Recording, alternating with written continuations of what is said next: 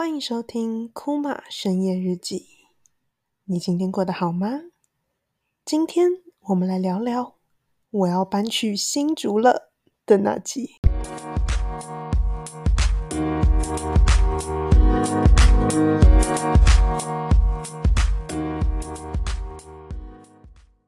欢迎回来深夜日记。那今天这一集呢，难得采用了破题法。就是一看题目就知道要讲什么，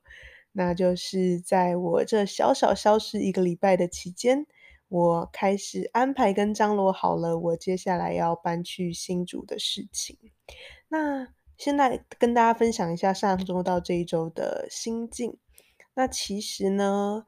呃，上一周我本来周一到周五想要尝试所谓的日更。但是更新到第四集之后呢，我就发现，诶，这样子的节奏有点让我在录 podcast 的时候啊，没有办法准备得很好。那我就觉得，嗯，永远都是所谓的 quality over quantity 嘛，就是质量还是重要的，就默默休更了。那没想到在休更的这段时间呢，我就瞬间处理了很多啊，搬家的事情、找房子的事情、工作上调整的事。那也就变成到周四的晚上才在录啊、深夜日记。那呃，来聊聊这一次，就是我说，哎，我要搬去新竹的这件事情。其实呢，呃，也不会，就直接跟大家说，我搬去新竹最主要会是因为啊、我男朋友在新竹。那我们在一起大概两年多一些吧。然后之前也是台北新竹这样来来回回，就他上来我下去，我下去他上来，像这样子的节奏，倒也没什么不好。不过因为蛮有趣的是，前阵子我们在聊，我们两个人算是很不一样的人，就像是我是很喜欢心理学，很喜欢观察人，很喜欢社群媒体创业这个主题，但他呢就是一个工程师，做大数据。然后逻辑非常好，这好像没什么关联，但是其实我们两个的领域到兴趣到喜欢的运动，例如说我喜欢瑜伽跳舞，他喜欢打棒球跟羽球，有点对不上。然后我们就觉得好像是可以试试看，透过其他的方式创造一些我们两个的交集元素。那我们就觉得，哎，其实一起住好像是一个试着产生生活上交集的方式。但也没有人知道一起住的 的 outcome 到底会怎么样嘛？但我们就 wait and see。所以那时候我们大概在可能十一月的时候，觉得说好像可以尝试看看一起住住看的感觉。那对我来说，我的工作相对来说是比较弹性跟自由。我们就说 OK，那 maybe 我们就可以选择搬去新竹。那同时间，当然对我来说，我是很享受跟喜欢在。去一个陌生的地方，重新创造自己习惯生活圈这件事情，这就是为什么我之前说，哎，其实我可能不一定很喜欢旅游，但是我很喜欢旅居，就是呃去一个地方居住在那里，然后把那边变成一个熟悉的环境，是一个我非常喜欢的事情。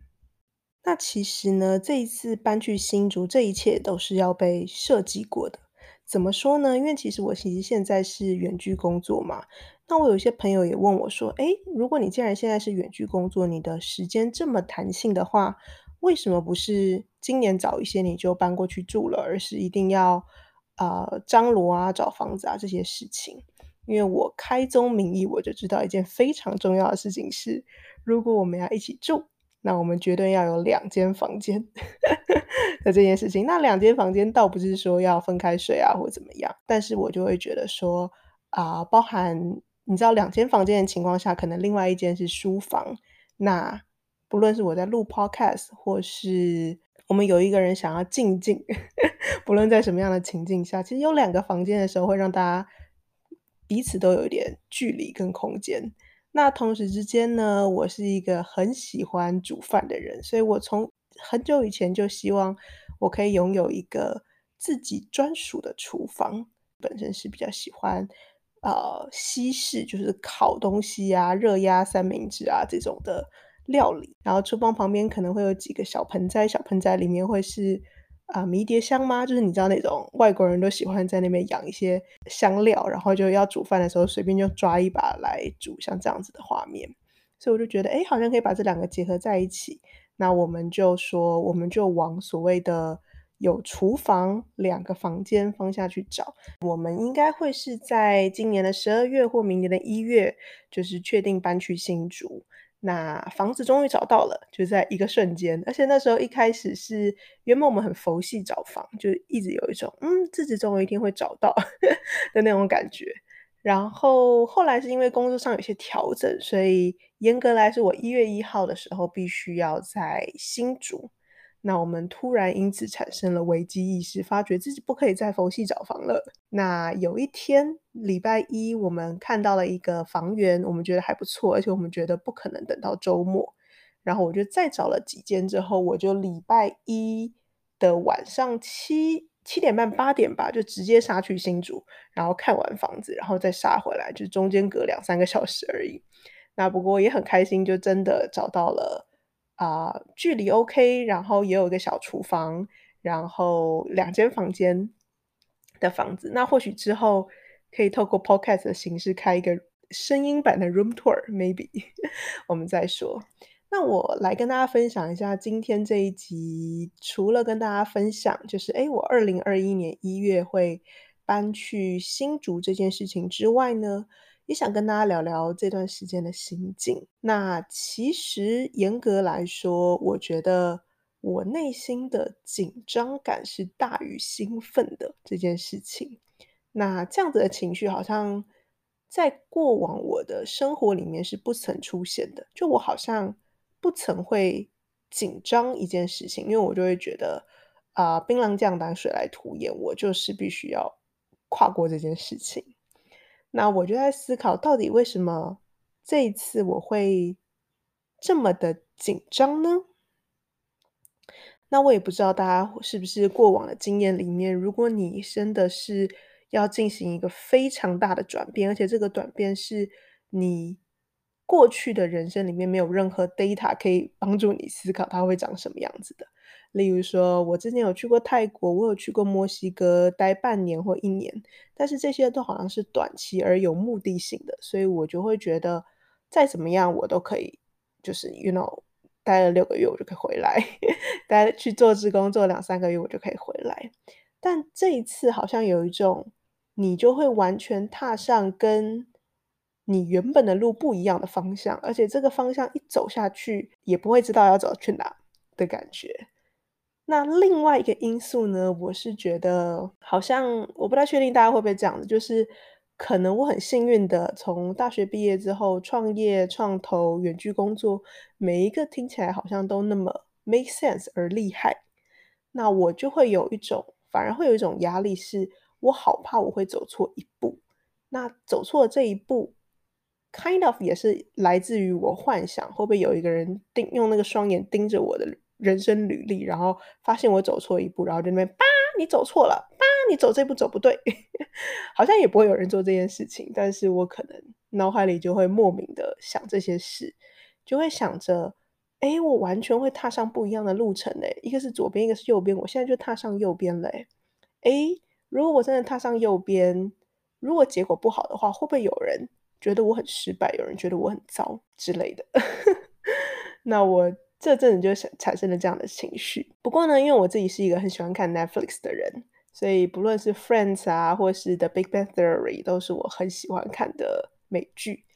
看这个剧的给我的感觉就是，其实每个人的人生偶尔都会有这些大的转捩点。那个 Friends 的 Rachel，她可能要去法国了，或是 Phoebe 也曾经跟可能男朋友。同居或住去哪？从我们的角度啦去看，就是剧中的人物，我们会觉得很 make sense。跟哇，你走到了下一步，good for you 这件事情。那不论结果是好是坏，例如说，Phoebe 到最后她发现 她的男朋友很残忍，所以她跟他分开了；或是 Rachel 她最后因为 Ross 所以决定要留在美国，就是没有对或没有错，但就是这么自然而然，人生走到这一步。的感觉，我想要表达的事情是，我觉得其实我越来越相信，所谓的人生从来不可能踏踏出错误的一步，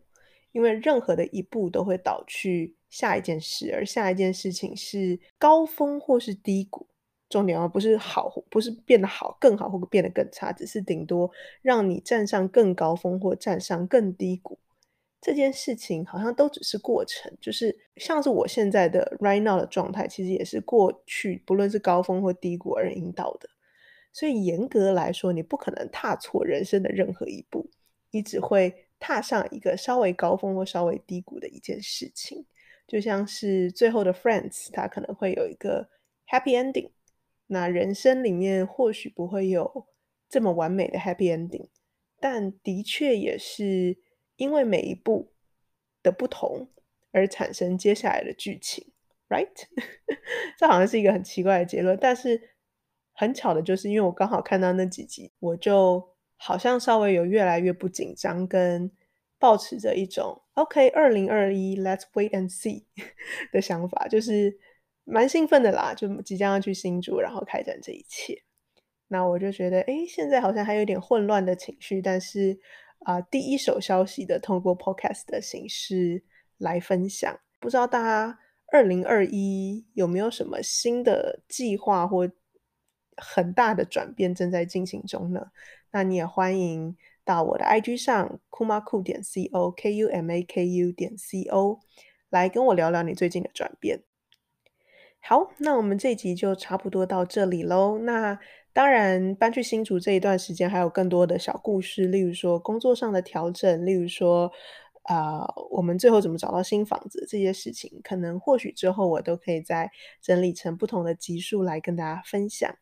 那开头的时候，我们有提到你今天过得好不好吗？那不论你今天的心情是疲累的、沮丧的、兴奋的、紧张的。那我们都冷静下来，我们透过一个好好的深呼吸来帮助自己啊、沉淀下来。那我们先吸气，吐气。